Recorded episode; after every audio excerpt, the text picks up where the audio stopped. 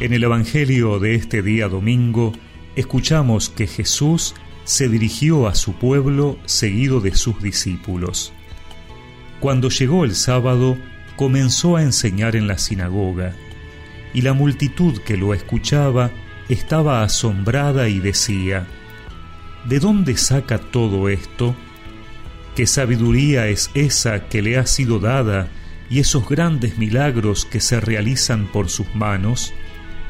¿No es acaso el carpintero, el hijo de María, hermano de Santiago, de José, de Judas y de Simón? ¿Y sus hermanos no viven aquí entre nosotros? Y Jesús era para ellos un motivo de escándalo. Por eso les dijo, un profeta es despreciado solamente en su pueblo, en su familia y en su casa.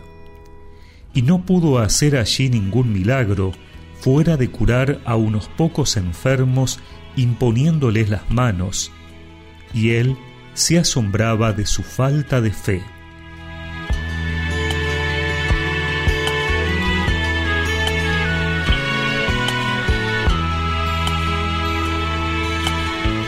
El domingo pasado escuchábamos a Jesús haciendo milagros por la fe de la mujer que sufría hemorragias y la fe del jefe de la sinagoga cuya hija había muerto.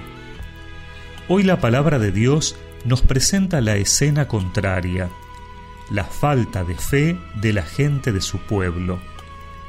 Y esa falta de fe que asombra a Jesús viene del hecho de que para ellos es una figura demasiado familiar.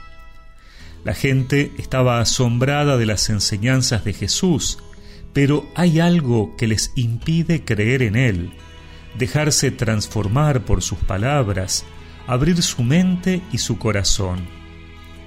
Y esa incredulidad surge de que humanamente lo conocen bien, saben su historia, se han acostumbrado a su presencia cotidiana entre ellos.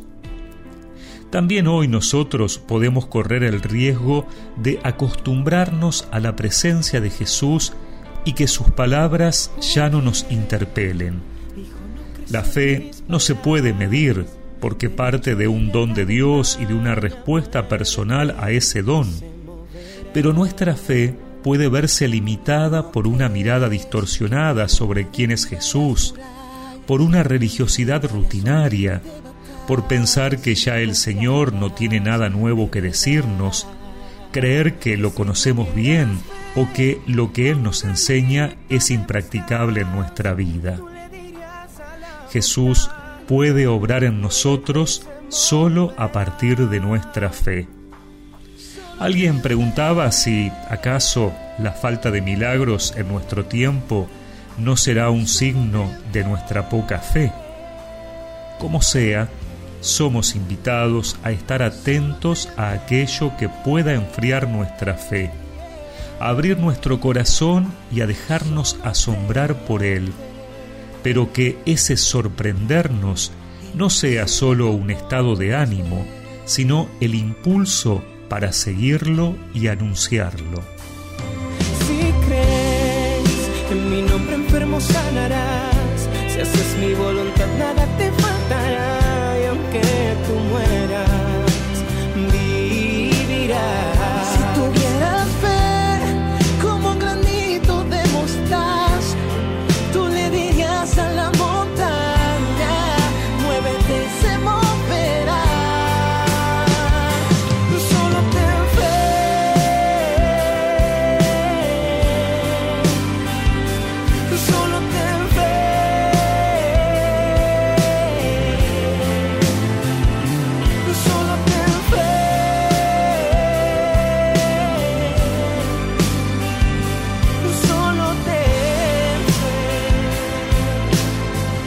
Recemos juntos esta oración.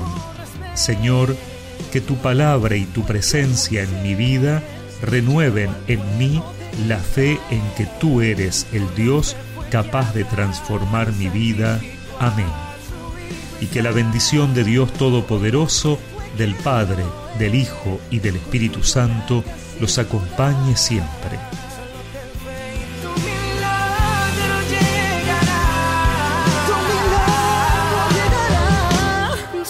them first.